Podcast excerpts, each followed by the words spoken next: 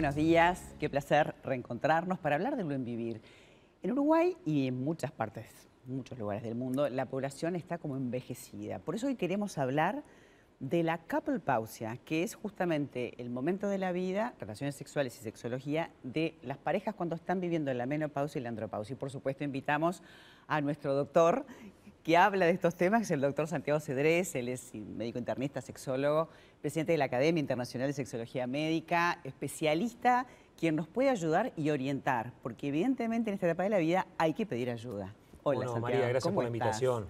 La verdad que es un motivo de consulta muy frecuente. Un tema que no conocíamos, perdón que te corto, pero esto de couple, en inglés pareja, couple pausia, ¿no? Sí, porque es una entidad que se ha configurado últimamente en la literatura científica internacional mostrando este estado de las parejas que transitan por este momento de la vida donde la menopausia coincide con la andropausia en el varón y esta pareja está junta. Entonces, parejas heterosexuales. Son parejas heterosexuales, parejas en edad, que están transitando por la, por la misma edad, donde este estado hormonal de deficiencia de hormonas sexuales les ataca a los dos por igual. Y algo que tenemos que cuidar en sexología siempre es el equilibrio sexual de la pareja. Entonces, no vale la pena la mejoría de una parte cuando va a quedar desparejo.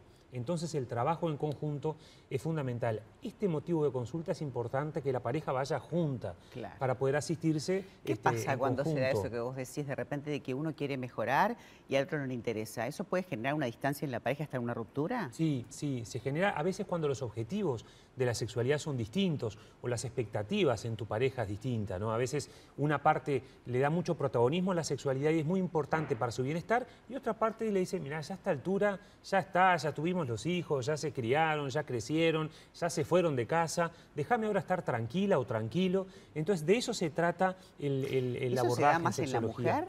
Se, da... parejo, ¿eh? Ah, se da parejo. A veces el varón es muy frecuente que instale disfunciones sexuales y muchas veces la, la evasiva es como la regla, es decir, no, ya está, ya, ya no, no tengo ganas de. Y de eso se trata, para empezar, la andropausia. La andropausia, el síntoma capital o principal que tiene, es la pérdida del deseo sexual.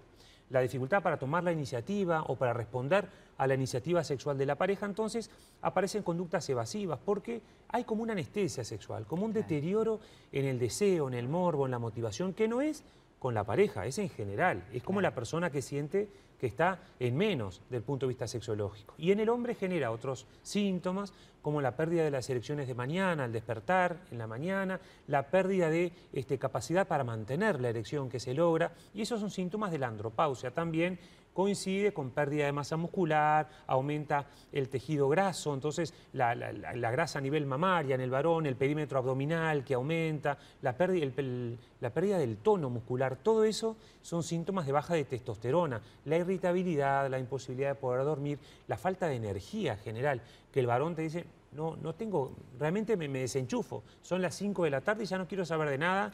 Lo único que quiero es tirarme en el sillón y no, y no poder salir. Porque la testosterona es la hormona de la juventud. Entonces lo que el paciente siente es que le vuelve la energía, las ganas, la motivación. Y en la mujer también. La menopausia tiene síntomas a nivel genital, el síndrome genitourinario, que son a veces la sequedad vaginal, caen los estrógenos, eso baja la lubricación vaginal, la capacidad de dilatación vaginal. Entonces es una penetración que duele muchas veces, que no se lubrica bien, trae más este, riesgo de infecciones urinarias. A veces después de la relación sexual, la infección urinaria o la cistitis. Y a nivel del deseo, baja también, así como bajan los estrógenos, en la mujer bajan los andrógenos o la testosterona. Y viene el deseo sexual hipoactivo. La mujer no tiene ganas entonces busca la evasiva porque realmente la sexualidad ha perdido protagonismo, porque está como, y no es que pierda las ganas con su pareja, como decíamos hoy, pierde las ganas en general, no pierde el interés. pierde el interés mm. y pierde el protagonismo la sexualidad en su vida, ¿no?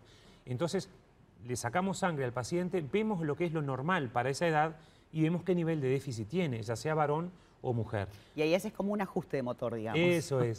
Se ajusta lo que le falta. Claro. Entonces, dependiendo del déficit de hormonas, cuánto es, es la, la vía que se, que se busca. Esto es o inyecciones, o geles, o pellets, o chips sexuales, como le dicen, o comprimidos. Chips sexuales, ¿qué sí, son los chips sí, sexuales? Sí. Son unos, unos pellets que se implantan a nivel subcutáneo, van ah. liberando hormonas sexuales. Ah, que eso este, está muy difundido a nivel del hombre y la mujer también.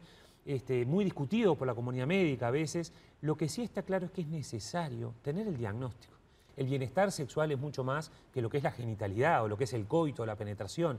Y para eso es importante, cuando está pasando esto, la consulta desde la pareja, para poder abordar, estudiar desde el punto de vista médico qué está pasando. Y hay este, maneras de tratar, sea cual sea el estado hormonal. Muchas veces la importancia, como decimos siempre, del equipo interdisciplinario, poder trabajar junto con el urólogo para el, varón con la andropausia o el hipogonadismo, trabajar con el ginecólogo, con la endocrinóloga para la mujer que tiene este estado de, la menopausia y trabajar desde también lo que es la terapia de pareja, equipos de psicólogos, equipos de sexólogos para poder abordar. Es importante esa parte porque hay una parte psicoemocional, inclusive hasta de educación o de contexto o de paradigma que uno fue educado y que eso también impacta. Pero totalmente. La educación sexual, la historia sexual, cómo impacta, porque el paciente siente muchos cambios. Nota a las, pocos, las pocas este, semanas que realmente se conectó de nuevo, que tiene ganas, que, pero ¿cómo hago? ¿Cómo hago para comunicarme con mi pareja cuando hace meses que venimos sin un encuentro. Entonces, para eso damos como técnicas de enriquecimiento sexual, aportamos repertorio, juegos,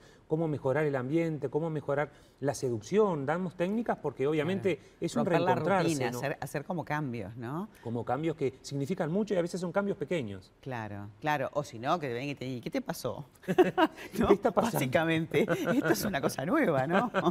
porque claro, al cambiar las sensaciones, cambia mucho cómo me siento, la sensibilidad de la piel, las zonas erógenas, eso mejora un montón. Partes del cuerpo que estaban anestesiadas, cuando uno hace el tratamiento correcto, se vuelve como a, incendiar y ser este, eh, partes que, nos van a dar un enorme placer. Por eso poder encontrarlo y si este proceso se puede acompañar desde la pareja con la terapia sexológica, es un golazo. Es ideal. Ahora, la testosterona está súper controlada, eso es una cosa que se hace hace mucho tiempo. Aparte estamos hablando de sexología médica, digo porque a veces las mujeres dirán, ¿y cómo? No es una hormona del hombre, ¿no? Está como como que, como que no se entiende mucho por qué usar la testosterona, tanto en el hombre como en la mujer, ¿no? Sí, en realidad hay consenso médico internacional, hay pautas internacionales que estamos siguiendo, sobre todo en la Academia Internacional de Sexología Médica, lo tenemos bien consensuado y desde el punto de vista científico demostrado cuánto dar en la mujer, cuánto dar en el varón, porque la importancia es la salud, entonces al menor riesgo posible.